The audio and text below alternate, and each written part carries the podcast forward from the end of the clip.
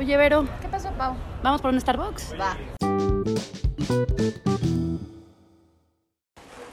Hola, bienvenidos a nuestro nuevo episodio Hola. de nuestra segunda temporada. Es el tercero y este se llama Ayúdame a autoayudarme.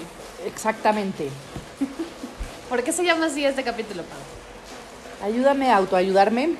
Pues se llama así porque vamos a hablar de la autoayuda, justamente.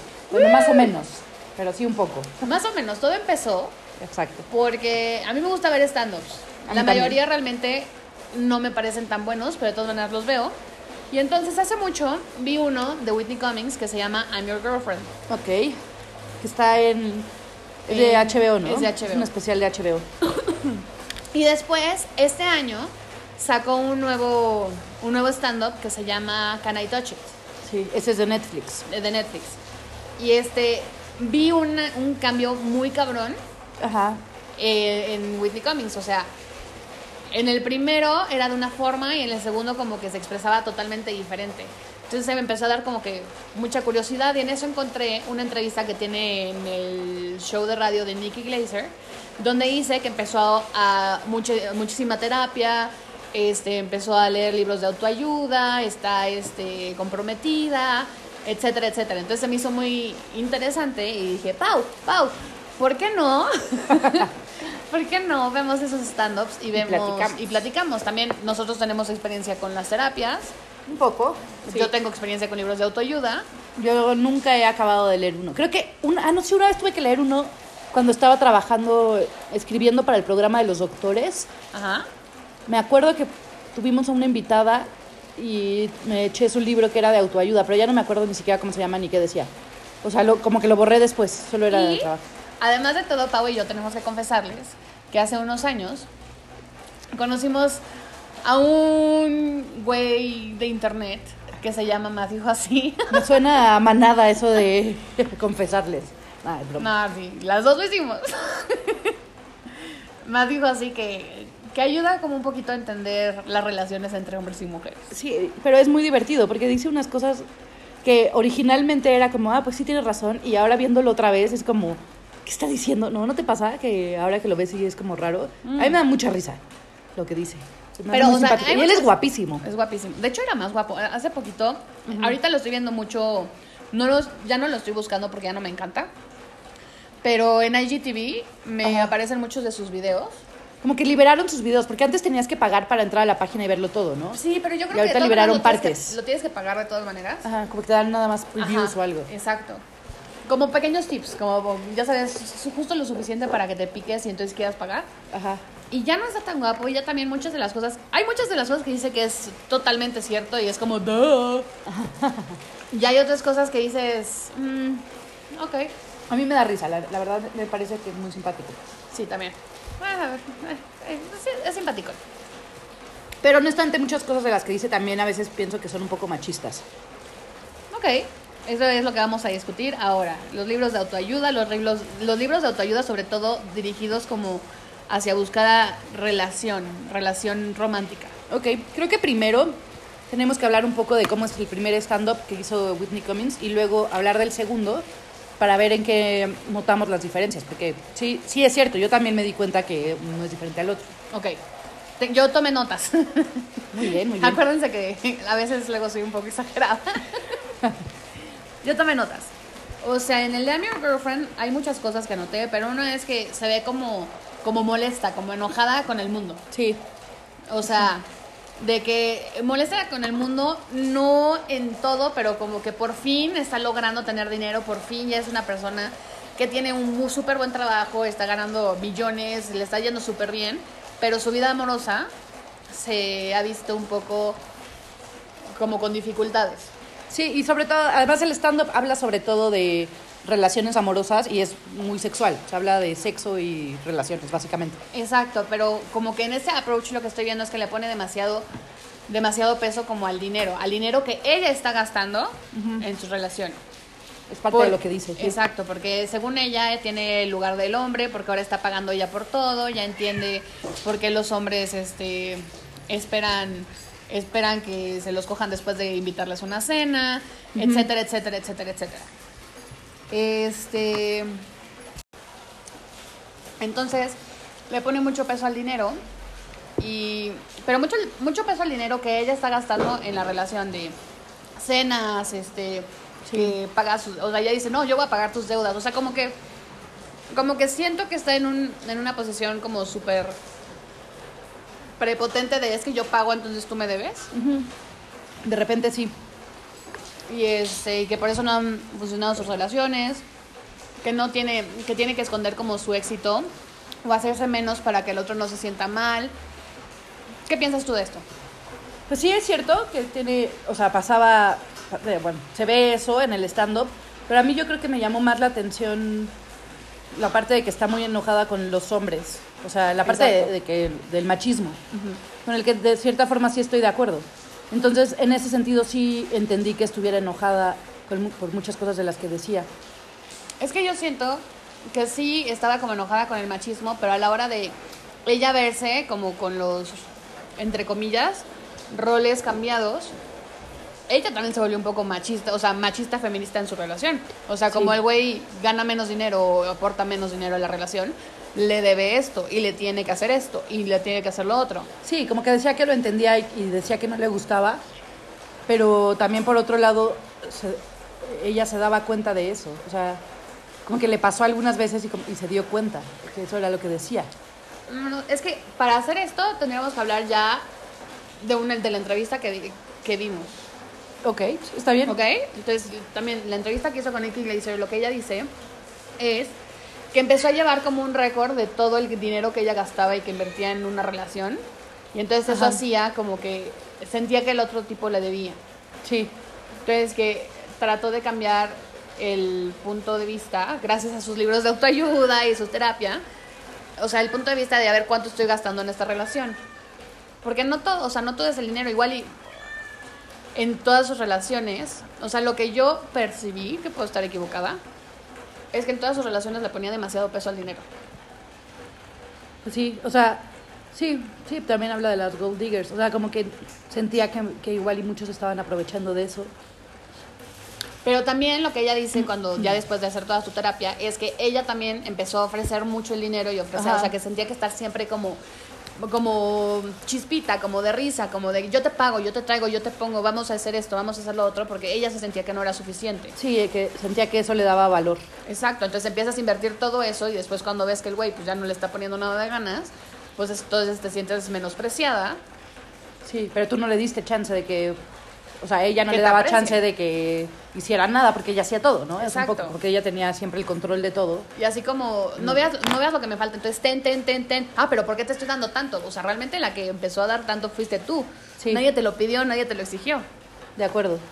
Sí, y como que se nota que en el primer stand-up eso es algo que todavía ella no entendía que, que cómo mejorar de ella misma, ¿no? Yo creo que ella, o sea, estaba justo en el momento en, como de negación. El de todo mundo está mal, yo soy la que está bien, no entiendo por qué me está pasando esto a mí, como en el momento de, vic- de, de victimización. Yo creo que más bien estaba justo dándose cuenta de que estaba, o sea, de que algo estaba mal también, o sea... Sí, pero creo que ella estaba viendo que algo estaba mal en sus relaciones, pero no consideraba que era ella. Ok, puede ser. O sea, que no encontraba el... O sea, yo estoy haciendo todo, todo bien. Yo te estoy invitando a cenar, yo estoy pagando tus deudas, yo te estoy invitando a vivir en mi casa, yo te estoy no sé qué. ¿Cómo puede ser que tú no quieras estar conmigo? Sí, o que tú no te esfuerces lo suficiente. Exacto, entonces no estaba entendiendo eso. Y también es, a ver, si tú estás en, esa, en ese punto, Ajá. ¿qué esfuerzo crees que debería de hacer la otra persona como para igualar todo lo que has gastado en la relación? La verdad es que no se, no se me ocurre, o sea, pues qué, sería, o sea, hablando como de algo tradicional, sería que lo que ella decía en el stand-up, que ella pagaba la cena y que se despertaba y, y no olía el desayuno. O sea, como que esperaba, ella esperaba que la otra persona le agradeciera con actos parecidos a, lo que, a los que ella hacía, pero en la vida real no sé cómo sería Es eso. que, exacto, no sé qué es real- cuál era el rol de la otra persona. Si ella hizo todo para que el rol de la otra persona nada más fuera estar ahí Recibiendo. recibiendo y cogiendo y pues, ¿no? O sea, realmente esa parte pues yo no sé qué pedo ahí. Ajá. Pero sí, me, sí se me hizo un poco, pues feo, sobre todo eso, el de que, ¿dónde está mi desayuno? ¿Por qué no me lo hiciste? Si a mí un hombre me dice eso, o sea, si estás en una relación donde el hombre es el que trae realmente más la ayuda económica al, al hogar, Ajá. y de repente un día se levanta y te dice, ¿dónde están mis huevos? ¿Por qué, te- por qué no me lo has hecho? ¿Por qué no me has traído el desayuno en la cama? O sea, ¿qué, qué pedo? Claro, pero ella lo decía justo sabiendo que estaba mal pensar eso. Era lo que claro, ella pero de todas decía. maneras sabiendo que sí lo esperaba. O sea, sabiendo que lo había pensado, pero reconociendo que no le gustaba y que estaba mal. O sea, no lo decía en plan, ¿por qué no lo hizo quejándose? Sino en plan, yo estoy mal por esperar eso. Que eso tiene un- valor también. No, claro, que tiene un valor. Porque ella se daba cuenta de que, de que eso está mal. O sea, Pero como sí. que entendía por qué pasaba, porque le estaba pasando, pero también sabía que no era lo que debía hacer. Pero sí, o sea, como que la, la sentía súper agresiva, Sí estaba un poco agresiva. molesta, este, desagusto, como el por qué, por qué me está pasando esto a mí, por qué me ha pasado tantas veces esto a mí. Aún así, a pesar de que eso es cierto que se notaba, de todas formas me dio risa. O sea, sí me gustó. Ah, no, sí está cagado. Está, chistoso. Está cagado, pero sí como que... Sí hay partes que dices, oye, ¿qué? ¿What? Sí. Y la otra... Y también hay cosas que dice que sí son ciertas en ese mismo stand-up. O sea, Sí, claro. Como, como de feminismo, digamos. También hay que hacer notar que es, o sea, es conocida como, entre comillas, una comi- este, una stand-upera sexual. Sí. O sea, desde, que habla mucho de sexo y que habla mucho de relaciones. Que, que casi todas las, las ex- excepto Ellen, casi todas las estandoperas este, mujeres son conocidas como estandoperas sexuales. No sé, no estoy segura. Tendría que investigar más de stand O sea, realmente de las que yo conozco, ah, bueno, y Kathy Griffin tampoco habla tan, no, se habla también bastante de sexo. Esta, la, ¿cómo se llama esta, esta mujer güera que hace el Chelsea? Handler? No, no, no, la otra. Una Aira, Aira, es Aira. Una mujer güera que también sale en Netflix, su especial. Tiene dos especiales de Netflix, es muy guapa. También habla de sexo, pero no solo habla de sexo, habla de otras cosas también. Ahorita te digo cómo se llama. Pero si una mujer habla de un poquito de, un poquito de sexo en su stand-up, es tachada como estandopera sexual. Puede ser. Eso no pasa con los hombres. Chelsea Handler también es conocida como sexual. Este, Kate Gravana o algo así, no me acuerdo. ¿Cómo se llama esa, la de la esquina? Ah, ah, ¿cuál? A la esquina. Catherine Ryan. Catherine Ryan también es conocida como una sexual. Ah, yo hablaba de Ayla, Elisa, ¿cómo se llama? Elder Millennial. Elisa, Elisa, no sé, no me No sé cómo acuerdo. se dice, pero Ailisa, ella también tiene cosas que no son necesariamente sexuales. No son necesariamente sexuales, Aunque sí dice algunas. Ajá, y es pero- muy chistosa también. pero son como si, o sea, si hablan un poquito de sexo, son como si, conocidas como de sexo, como sexuales. O sea, sí las tachan. No sé. Pero bueno. Y en ese stand-up, o sea, tiene cosas también muy cagadas. Este... Lo del squirt me reí horas. Así de que ¿Qué más quieren que hagamos? Lo- Los jóvenes ya están perdidos porque quieren que Sí. las mujeres hagan cosas rarísimas. Que en los 80 llegaban, llegaban los hombres con su condón para coger por primera vez y ahora los niños llegan con paraguas, impermeable, Sí, para no sé squirt, qué. porque tienes que aprender a hacerlo. Y sí, que Y tiene razón un poco, o sea, eso Sí. sí, o sea, lo que dice de que, que, o sea, además de dar vida y hacerte sentir bien, quieres que aparte hagamos quién sabe cuánta más cosa, pues no. Otro comentario que hizo, que obviamente cuando estás en stand-up generalizas, Ajá. o sea, de hecho lo dice ella, Sí. pero dice, si, si no te han pintado el, o sea, si no te han pintado el cuerno es por nada más porque no sabes que te han pintado el cuerno. Tampoco creo que sea real, también creo que ahí habla un poquito de sobre, de sobre su enojo y su amargura. Sí, y además yo creo que lo generaliza para que sea más, o sea, co- como esa parte de generalizar es un poco parte de la comedia, no creo que nadie piensa eso de verdad, no sé. No sé. Pero también es cierto que no estoy de acuerdo con esa afirmación. No todo el mundo, no a todo el mundo le han pintado el cuerno, es una tontería. No. Y otro comentario que hace es el de que de que los hombres están buscando a una mujer, que dicen que quieren una mujer independiente y que están buscando, realmente lo que buscan es una mujer como damisela en apuros que puedan salvar y este que les pida ayuda en todo, o sea, y lo dice de una manera como como Enojada. muy- enojada, porque ella es una mujer que no necesita, o sea, Sí, sí, no independiente. independiente, no necesita ayuda, lo cual sí tiene un punto. Bastante. Sí tiene un punto, pero también yo creo que tiene que ver con el tipo de hombres que estás buscando tú. Sí. Porque si estás buscando un hombre, o sea, un hombre que sea, diga, lo va a poner como por edades. Ajá. Un hombre de 19, 23 años, pues no está buscando a una mujer independiente que pueda hacerlo todo por él. O sea, como que necesitas encontrar un hombre más maduro Sí. para apreciar la independencia de la mujer. Y también las mujeres tenemos que saber que esto ya va al segundo, al segundo stand-up, Ajá. es que una mujer independiente es una mujer independiente 100%, pero no tienes que actuar igual en los negocios que en la vida, que en tu cosa emocional, que en tu vida sentimental. Sí. O sea, Como que si, si le resuelves toda la vida a alguien, independientemente de que sea una relación o no de pareja, o sea, es algo que puede resultar frustrante para la otra persona, aunque sea algo inconsciente, ¿no? O sea, no necesariamente en relaciones de pareja, en cualquier otra también.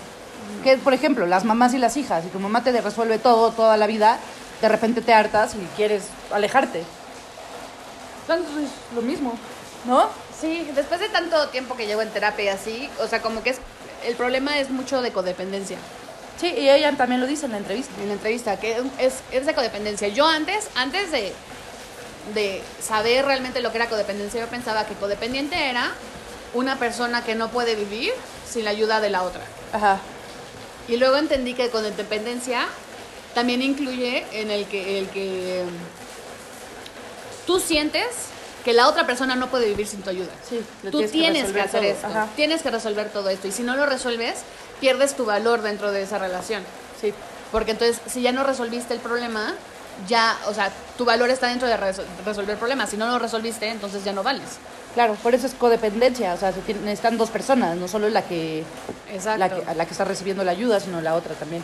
Entonces, eso se Sí. me hizo interesante. Y ya en el segundo stand-up como que eh, sí se ve, se nota mucho más relajada y a mí me llamó la atención que en el primero sobre todo como que habla en contra de lo que, de los hombres y de las expectativas de los hombres y de lo que ellos quieren y, y piden que las mujeres hagan y en el segundo también se burla mucho de las mujeres.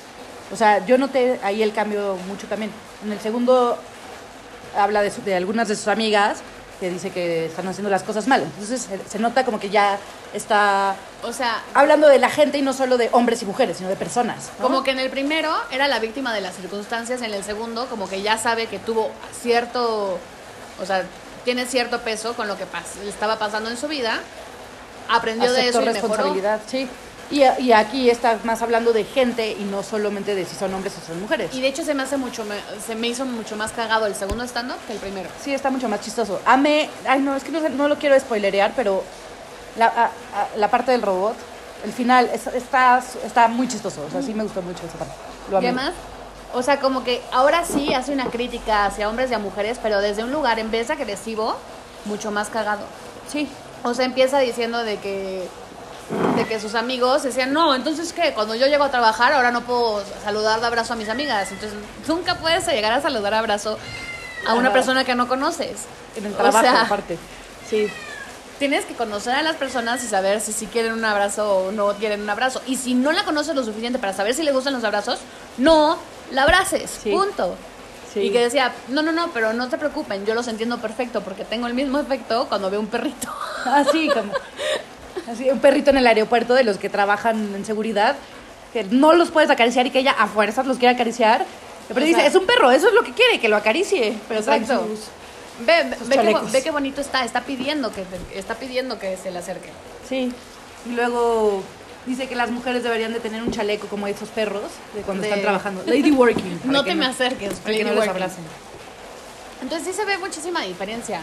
Se ve mucho más feliz, se ve más contenta. Sí, su y eso también tiene que ver con que se comprometió, del, o sea, conoció a alguien y está feliz, contenta, enamorada, y eso también tiene mucho que ver con, con que ahora sea mucho más feliz, o sea, Claro, y es, más positiva. es- además es súper diferente porque cuando tú te quitas del espacio de es que todo mundo me hace esto, es que esto Sí. me está pasando y dices, no, a ver, güey, o sea, esto está pasando porque yo hice esto. Entonces vamos a cambiar Sí, no puedes cambiar a los demás, pero te puedes cambiar a ti. Exacto. Y también tienes que tomar responsabilidad. O sea, si tu vida no, no está yendo bien, es tu vida. No, la de Entonces, la responsabilidad es- tiene que ser también tuya. Sí, sí, exacto. Y, justo en la entrevista habla de cómo, o sea, la entrevista se la hace Nikki Glaser y ella le dice que notó esa diferencia y que le- quiere saber qué fue lo que hizo Whitney Cummings como para tener ese cambio y ahí es cuando hablan de un libro de autoayuda, justamente. De dos libros de autoayuda, de hecho. ¿Dos? Ajá. Bueno, mencionan como... Uno que se llama Getting to I Do, que es como autoayuda para conseguir una relación. Ajá. Y lo que dice, es- esta es una mujer, creo que lo la mujer que lo escribió ahora tiene 84 años. Sí, según lo que dicen en la entrevista. Entonces, dice que tiene muy buenos consejos ese libro, pero que también hay cosas que ignoró com- por completo. Ajá. Y que lo que dice es que hay una energía, este, una energía este, femenina y una energía nega- este, negativa. Masculina. masculina en las relaciones. Ajá. Este, y que tiene que haber como un balance. Ajá. Este, tiene que haber un balance. O sea, realmente no importa si como mujer de repente tienes energía masculina o como hombre de repente tienes energía femenina. Pero tiene que haber un balance, no puede haber dos energías masculinas o dos energías este, femeninas. Que es un poquito como, entre comillas, la teoría, la teoría del alfa y beta. Sí. Que de hecho decir femenino refiriéndose a beta se me hace un poco machista, pero bueno. O sea, lo, lo vamos a dejar pasar. si- Sigamos con. Que también tiene un poquito que ver, no sé si se acuerdan, cuando vimos una película, la película de Casarse está en griego. No me acuerdo muy bien, la vi hace mucho, pero. Bueno, hay una parte en que la mamá le dice a la hija, es que le dice a la hija, sí, el hombre, digamos, entre comillas, es el patriarca, ¿no? Ajá. Es como la cabeza del cuerpo, pero la mujer es como el cuello. Que puede hacer que la cabeza de, o sea, la cabeza del cuerpo Vea, voltee a ver sí. hacia donde tú quieres que vea. Claro. Lo cual es cierto. O sea, el ser alfa es un título. O bueno, sea, pero... que implica muchas cosas. no necesariamente. O sea, ser alfa es nada más. El, el ser alfa quiere decir que tú crees que eres alfa. No necesariamente. En este caso de lo que hablan, sí, pero en la vida real no, no significa eso. El ser alfa es, el que- es el líder.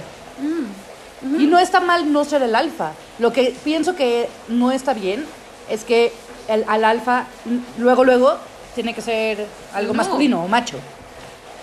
Como Hay que- muchas relaciones donde el alfa también es, es la mujer. No, sí Y estoy de acuerdo, pero en este libro se refieren a, bueno, lo que ellas dicen, porque yo no leí el libro, pero lo que dicen es que se refieren a, al beta como masculino. Y eso es lo que a mí me parece que no... No, lo que yo creo que se refieren con la, el ser alfa y beta es. Déjalo sentirse alfa, no que realmente lo sea. Ok, estoy de acuerdo. Y eso es un poco Y no siempre. O sea, la entrevista está bien, ella cambió su actitud y entonces consiguió a este güey y es más feliz. Y yo creo que cualquier cosa que te haga ser más, más feliz está bien. O sea, yo, yo pienso que si tú leíste un libro de autoayuda y fuiste a terapia y ahora eres, estás más contenta y tienes una relación y por eso eres más feliz y lo que sea, todo eso está muy bien. Pero por otro lado creo que estas, estas mujeres, o sea, Whitney Cummings y, y Nikki Nikki Glaser. Gla- Glaser, son feministas y hacen sus stand-ups feministas, pero luego por otro lado están leyendo libros de autoayuda súper machistas y entonces Es se que- me hace que son un poco que es un poco incongruente. Está bien que lo hayan hecho y que sean más Sí. felices, pero es una cosa muy Es incongruente. que no lo creo, o sea, no lo creo así.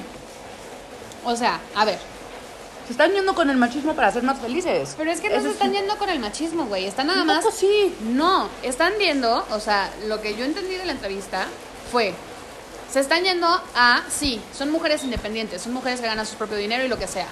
Entonces, cuando tú estás en el trabajo, tienes que tomar todas las decisiones tú y tú tienes que decidir cuáles son las cosas. Cuando estás en tu vida normal, Ajá. no siempre tienes que tener la razón tú. Y en no eso estoy de acuerdo, pero ¿por qué eso tiene que tener que ver con ser mujer y ser hombre? Y no solo con ser personas. Es exactamente así, pero así lo tienen puesto en el libro, por ser, porque es en una relación, entre comillas, en ese tipo de libros, que estamos hablando sobre un hombre y una mujer, Ajá. es nada más, es, güey, bájale.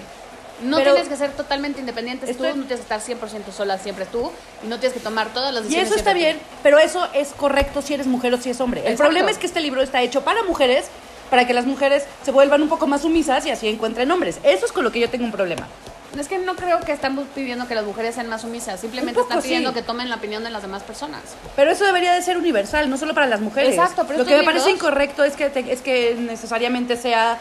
¿Cómo las mujeres conseguir un hombre? Ah, pues esto tienes que hacer que el hombre piense que él está tomando las decisiones y tienes que hacer que él se sienta súper macho. Eso se me hace súper machista. Lo que y se yo- me hace incongruente que ellas digan que eso está bien cuando se- se ven como yo feministas. en la, re- en la re- entrevista no fue de que tiene que tomar todas las decisiones él, sino No que todas. no tienes que tomar todas las decisiones tú. No tienes que decidirlo todo tú. No tienes que poner tus pautas siempre tú. Ok, pero si tú eres una mujer controladora que te gusta hacer eso, ¿por qué tienes que cambiar para encontrar a un hombre? Eso no está bien. Porque entonces no estás encontrando el tipo de hombre, o sea, mínimo en estos casos, no estás encontrando el tipo de hombre que tú quieres. Estás buscando, estás encontrando exactamente a los güeyes que estaba encontrando antes, que eran los güeyes que págame, ponme, tráeme, cárgame, hazme esto. Que eso no era lo que ella quería. Sí, Ella quería ok. una cosa más de igualdad y Sí. encontró, o sea, lo que le están diciendo aquí es que si quieres igualdad, tienes que dar chance de que la otra persona sea igual a ti. Sí. Y O en sea, eso sí estoy de acuerdo. O sea, y, y también estoy de acuerdo en que, en que una persona puede mejorar. Entonces puedes hacer cosas que te hacen ser una mejor persona y que te hacen sentirte más feliz. O sea, si eres un controlador y entonces todo el tiempo estás ansioso, está bien que cambies eso y que dejes que la otra persona también tome decisiones y que controle. Lo que se me hace que está mal es que eso tenga que ser para las mujeres. O sea, ¿por qué no se lo dicen a los hombres? Para los hombres sí está bien que hagan eso, pero las mujeres no. No, claro Eso es lo que, que me molesta. a los hombres también se los dicen, nada más que el hombre no va a leer Get Into I Do. Obviamente ¿Por está qué? dirigido O hacia sea, mujeres. de acuerdo, pero es que lo venden para las mujeres. Ese es mi punto. Porque a las mujeres es la que le interesa. Hay un libro que se llama. No me acuerdo que lo. De hecho lo compré. Era. No me acuerdo. Hay, también hay guías para hombres. De hecho, Matthew sí empezó como consejo hacia hombre. Sí, pero súper machista. O sea, lo que Pero decía no siempre todo es- era. no todo es machista. Era como para este tipo de mujer. O sea, como que. Eh, ay, pero este güey, este, aunque sea muy guapo y es muy simpático y es muy chistoso y lo que sea, sí es muy machista. O sea, sí las cosas que dices sí son muy machistas. Lo que él está diciendo es, si quieres tener este, o sea, lo que está, lo que yo entiendo de todos estos libros es, si quieres estar en una relación siempre va a haber una energía femenina y una energía masculina. La que tú quieras hacer, entonces, si tú quieres hacer la energía mas- masculina, digamos, porque así lo están poniendo, digamos el alfa de la relación, entonces búscate un beta, no te busques otro alfa. Si quieres ser un beta en la relación, búscate un alfa, no busques otro beta. Punto. O sea, Es que tampoco creo que sea no somos iguales, pero, o sea, no es buscar la igualdad, sino es buscar la equidad. De acuerdo, pero tampoco creo que nadie sea completamente beta y nadie sea completamente alfa. No. Pero tienes que tú entender eso, de que no siempre vas a ser 100% alfa. Entonces, por eso hay que dar espacio también a las otras personas a tener este, opciones, a que también tomen decisiones, a que también guíen, a que también hagan cosas. O sea, darle espacio a la otra que te persona ayuden. A, a, a que te guíe y no nada más siempre tu guiar. Sí. Eso es. No he leído el libro. Eso es lo que yo entendí en esta entrevista. Ok.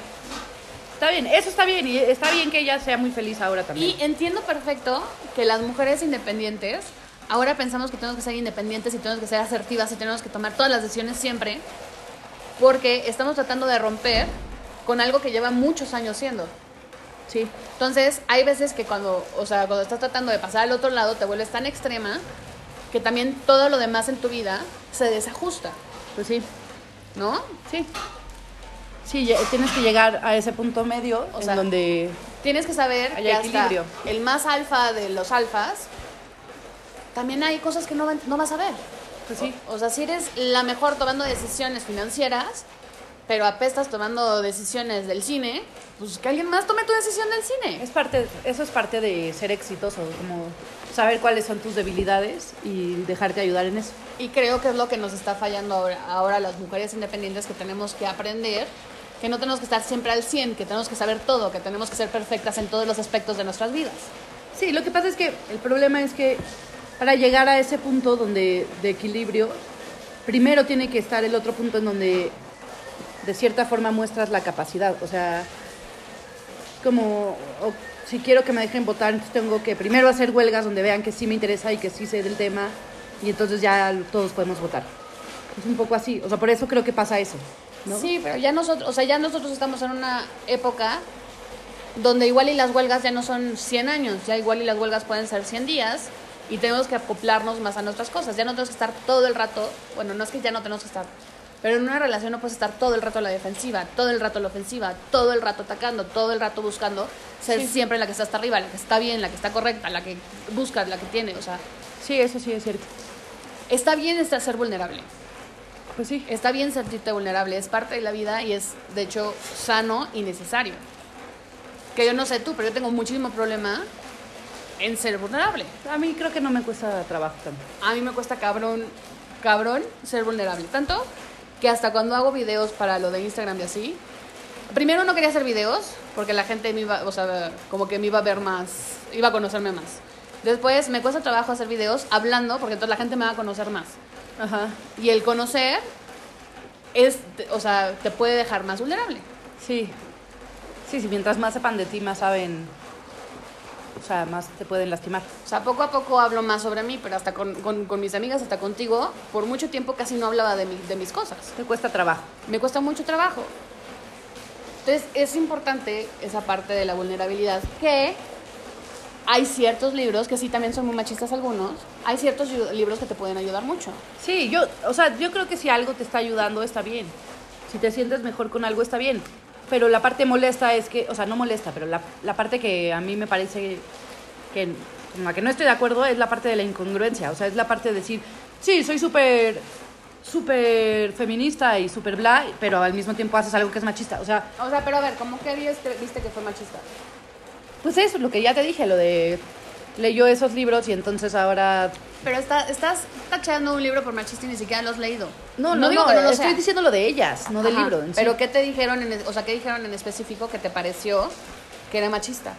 Es que tiene que, tiene que hacerse pasar un poco, o sea, como que tiene que bajar su nivel de mujer independiente para que el otro se sienta No, ahí también. Lo que yo ahí percibí diferente a ti, pues que no tiene que bajar su nivel de ser independiente, sino es que si es una mujer, hace cuenta, si es una jefa, si es una mujer independiente en su trabajo, que está bien que en su vida, en su vida sentimental no siempre está al 100, no siempre esté segura, no siempre esté completa. Entonces, si tienes una duda sobre algo de, oye, a ver, ¿te gusta más cómo se me ve el vestido rojo al vestido negro? Que tenga, que sepa que lo puede hacer. Que no tiene que ser siempre la mujer segura y la mujer de decir, no, el rojo, el rojo es el que me queda bien y el que me gusta. Y punto. Y tú no quiero ni tu opinión. No, es, ah, oye, ¿cuál te gusta más, el rojo o el negro? Ah, ok, perfecto. Punto. O sea, Sí, nada o más sea, tomar visto- en cuenta la opinión de las demás personas en una relación. Poniéndolo así, nada más, suena bien. Pero en realidad no es así ni como lo dicen, ni como es. O sea, ¿Cómo no? Si hasta en la entrevista dicen que en alguna parte del, del segundo stand-up le pregunta al novio que, ay, ¿qué pezones te gustan más? ¿Cuáles crees que son los míos?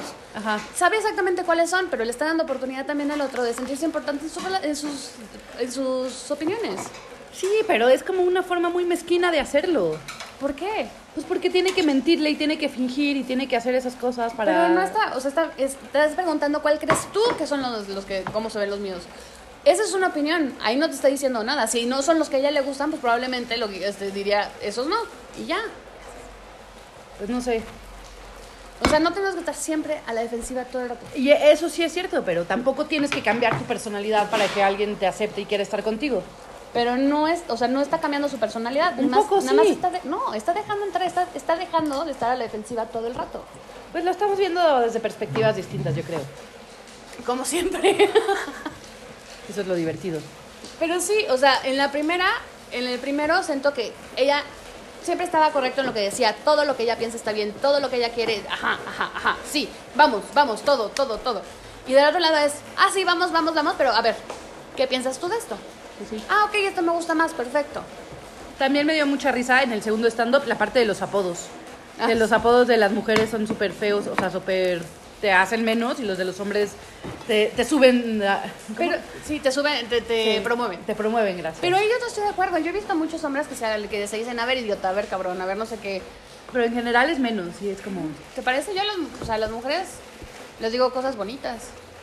Pero lo que decía, o sea, le dices, ay, corazón, ay, amiga, ay, dulce. O sea, lo que decía y que a las mujeres les dicen como postres. Pero también, pues, por lo menos son cosas que a mí me interesan más. A mí no me interesa llegar y decirte, ah, bueno, sí, a veces sí te digo doctora. Pero no, no te digo, este, hola, mujer independiente, ¿cómo estás? O sea, no mujer independiente, pero ¿por qué tienes que decirle hola, cupcake? O sea, en esa parte sí A estoy mis de acuerdo. amigas les digo corazón, a ti no, porque a ti no te gusta, pero, ¿Por qué? Porque no me gusta. pero no te gusta. Pero a punto. tus amigos no les dirías corazón. Casi, casi. O sea, casi no. O Pues entre ellos, un hombre diciéndole eso a un hombre, ese es el punto que ella tiene. Pero también los hombres no se dicen corazón porque, ay, no vayan a pensar que soy. Exacto, gay. y eso tampoco. Eso bueno, tampoco está bien. Sí. O sea, sí tienen un punto, pero no estoy tan de acuerdo con eso yo. Le quieres decir a alguien, o sea, dile a la otra persona que como quieras, siempre y cuando esa persona esté de acuerdo con, lo que- Sí, también eso es cierto. con lo que le digas. Punto. Bueno, ¿y qué, para acabar, qué, qué pensaste del stand-up de Nicky Glasser, el, de, el que está en Netflix, que se llama Ese- Banging? Ese para mí es el que Ah. más, más como que me molesta, o sea, más como que despertó mi antenita feminista. Ok. ok. O sea, es una es sexual, habla mucho sobre lo sexual, pero eso de que no, es que si vas a cenar con alguien y después lo empiezas a lo empiezas a besuquear y al güey se le paró el pito, pues bueno, pues lo- te vas a tener que coger porque se le paró el pito. Pero está siendo sarcástica. Es que yo no creo que esté siendo sarcástico. Bueno, yo, a, a mí me pareció su, que sí. todo su punto es que ya no da, o sea, ya no está besando a la persona con la que está saliendo porque no se le vaya a parar, porque si se le para va a ser mucho más fácil para ella cogérselo y entonces ya no va a tener ningún problema de lo demás. Pero según yo está siendo sarcástica. O sea, según, Según yo lo hice no. como, ah, es que somos mujeres, entonces nos, nos tenem- tenemos que ocuparnos de los hombres. No sé, o sea, sí es cierto, lo que sí es cierto es que ella es mucho más explícita sexualmente, o sea, sí es como mucho más Sí, vulgar también. Eso realmente no me importa. Es eso. Y también hubo otra parte que dice de que no deben de. ¿Cómo se dice? Finger banging. No sé. Bueno, cuando están en las preliminares y entonces están checando si estás preparada o no, que no lo deben de hacer cuando estés seco. Ah, sí. Que siempre lo hacen cuando estás seco. Entonces, güey, si alguien te mete mano y está seco, pues quítala. No dejes Sí. que, o sea, ¿me entiendes? Son como cosas de... Tuvo que haber pasado por lo menos cinco cosas antes donde pudiste haber parado, donde sabes tú que no, no estás preparada No, para es que a eso. veces es, o sea, hay veces que tú, es tu cuerpo, tú sabes lo que está pasando en tu cuerpo y la otra persona no. No, por eso. Pero entonces, Entonces, no tú, es nada de- o sea, antes de que pasara eso, por lo menos hubo cinco, cinco veces en las que lo pudiste haber parado. No lo ¿Por qué sé, no lo depende hiciste? de la situación. Yo creo que es más complicado que eso. Sí, güey, pero... Pero- lo puedes hacer. O una vez que ya está ahí, lo quitas y ya. Pues seguramente eso es lo que hacía, de todas formas. Sí, pero una cosa es lo que hace y otra cosa es lo que dice en su stand Eso no lo dice en su stand Porque eso no es chistoso. No sé, no me, no me pareció hubo, cagado. Y hubo además, cosas que dijo que sí me dio, o sea, sí me reí, pero no, tanto como en el otro.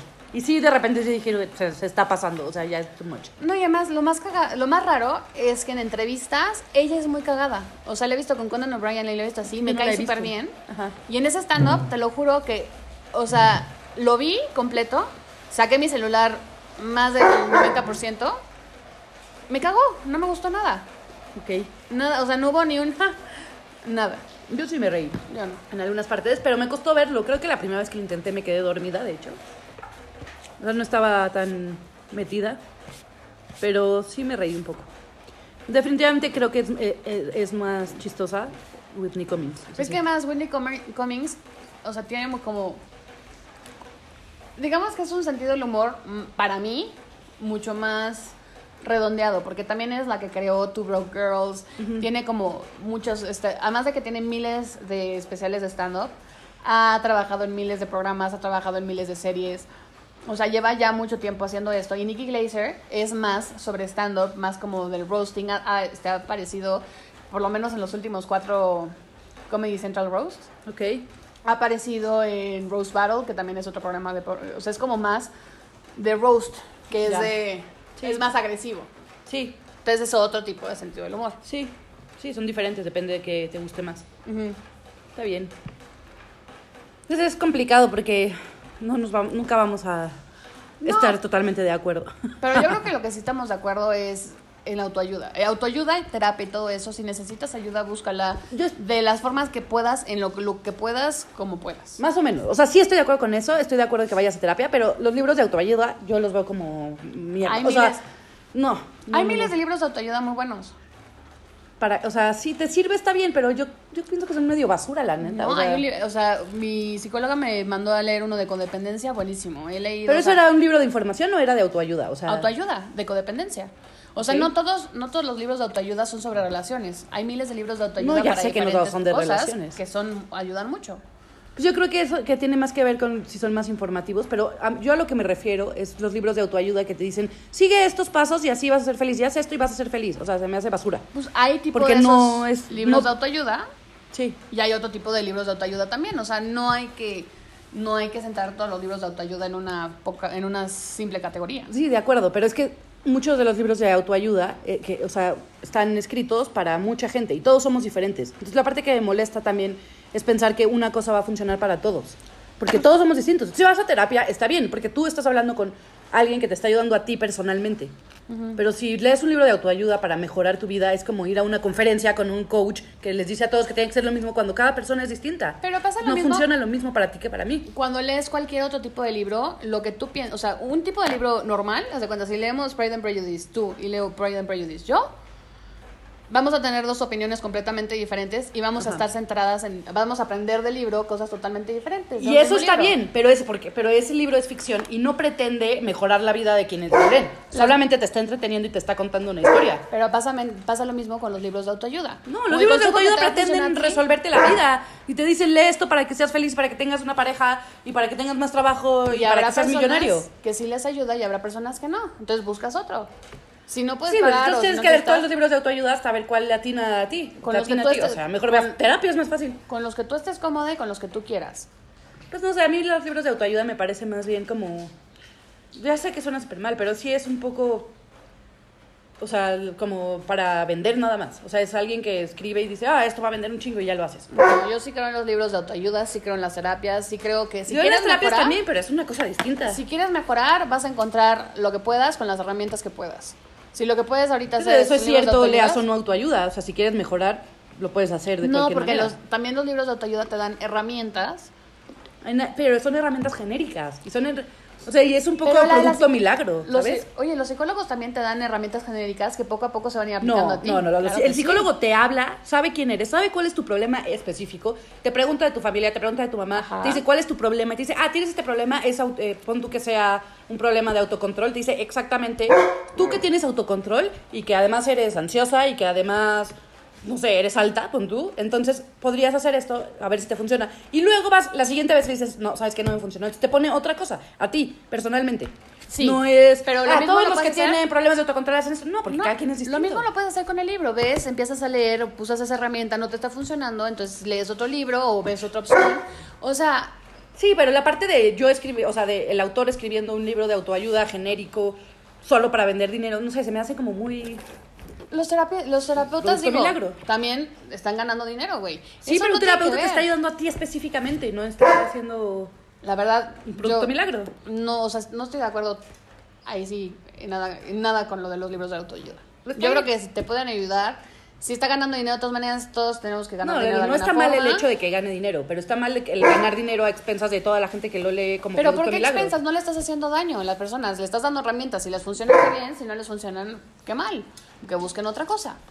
Pues se me hace como un poco como psicología barata, la verdad, o sea, Pero es psicología. Si a ti te ayuda, ¿qué importa si es barata o si es cara? no manches. No. Si te está ayudando algo, o sea, sea lo que sea, si algo te está ayudando, ¿por qué vamos a, qué vamos a juzgar si está bien o está mal? Si a ti te está ayudando, qué padre por ti. Si estás más feliz que ayer, qué padre por ti. Sí, Si pero eso también me lo da un chocolate, güey. No o sea, ese es un necesariamente. momento. Cuando tú vas a terapia... Si a ti lo que te hace feliz es comer chocolates, puta, güey, pues Sí, cómelos. pero tengo que bajar de peso, por ejemplo. A ver, cuando tú vas a terapia, Busca yo las veces que he ido a terapia, cuando he ido a terapia, las cosas que me han dicho ayudado, las herramientas que me han dado, nunca he ido como a terapia de hablar de mis emociones, no. Siempre sí son, son mucho más prácticas. Todo, es- o sea, desde la primera vez que fui a terapia hasta ahorita que estoy yendo otra vez con tú, todas esas cosas me han servido desde que fui esa vez hasta ahorita y sigo aplicando muchas y me ha funcionado un buen. Con un libro de autoayuda es como comerte el chocolate y sentirte bien ahorita, pero después decir, ah, fuck, me comí el chocolate y mejor no debía haberme comido. O sea, son como cosas mágicas que te van a ayudar en ese momento, pero en realidad no, no va a durar porque es una cosa genérica, o sea, es una cosa que es para todos y todos somos distintos. Con- sí hay cosas en las que somos parecidos, pero... Con tú- todas las psicólogas a las que he ido, con todas las terapias que he ido, todas me han dejado de leer por lo menos un libro de autoayuda. Te Y apuesto que más de ayudado. auto- era más de información que de autoayuda. Autoayuda. Autoayuda, información, este, de test para hacerte exámenes, para autoexaminarte, para saber qué es está pasando. o sea, Son libros de autoayuda. Y me han ayudado. A mí nunca me han dejado un libro de autoayuda. ¿Alguna vez has leído un libro de autoayuda? Sí.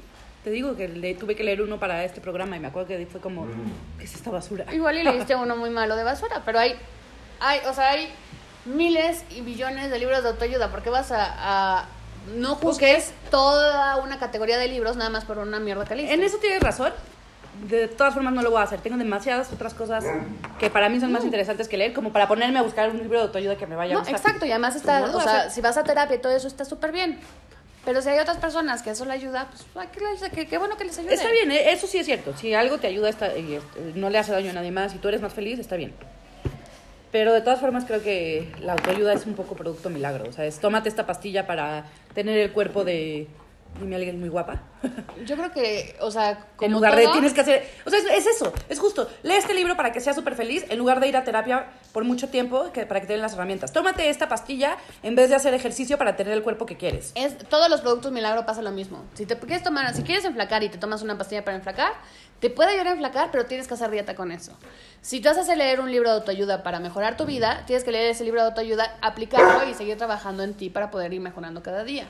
O sea, no hay ningún producto milagro, pero ni en libros de autoayuda, ni en pastillas, ni en comida. Pero los libros de autoayuda sí nada. se venden como si fueran milagro. Muchos, la mayoría. No, los libros de autoayuda se venden como libros de autoayuda, como esto te va a ayudar.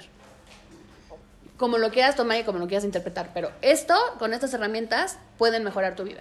Bueno, eso puede, puede ser cierto también de un libro de ficción. También. Y no se venden como También autoayuda. He aprendido muchas cosas de, libro, de, de libros de ficción y he, aprend- he aprendido mucho de mí en libros de ficción.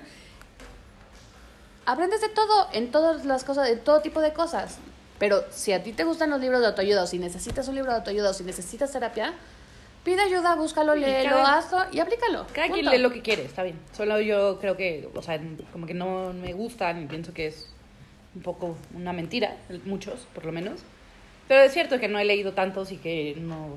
Pero no creo que sea mentira. O sea, si un, si un, ok, habrá algunos, habrá algunos que no fueron escritos con, pues con las buenas intenciones. Pero en general un libro de autoayuda, cuando lo escribe un, un autor, lo escribe porque él lo ayudó, entonces igual eso le puede ayudar a otra persona. Yo creo que eso es más falso de lo que piensas. Yo creo que es más la parte de vender. O sea, si, hablaras, si habláramos con los autores, yo creo que veríamos más que es la parte de vender que la parte de ayudar a los demás. Y eso, pues sí. es Yo creo que cada, casi cualquier, la mayoría de los libros de autoayuda han ayudado a por lo menos una persona y eso ya es suficiente para mí. Pues, ok, bien. Creo que Pero ya, bueno. aparte ya se nos está acabando el tiempo. No queremos que se corte a la mitad de la discusión como, como ya nos ha pasado. Pero bueno, pues sí. Pero si pueden, vean los stand-ups, sobre todo los de Whitney Cummings, sí, sí Están muy chistosos. Están muy chistosos. Este. Está padre lo de. No, véanlo, sobre todo el segundo. El segundo, el que está en Sí. Netflix, está muy, muy cagado. Sí, sí está muy chistoso. Ya no vamos a decir más porque si no se los vamos a... A spoiler. No queremos spoilearles todo. Y este no es, nuestro- no es nuestro capítulo de spoiler alert. Ese ya pasó, ese ya pasó. Y pues nada, la siguiente semana vamos a tener invitados especiales. ¡Woo! Vamos a tener a Alma y al Overboy que nos van a hablar sobre Nos van Los- a hablar sobre... alienígenas. Tun, tun, tun. Arararapapa. E.T. Imaginario real. No se lo pierdan.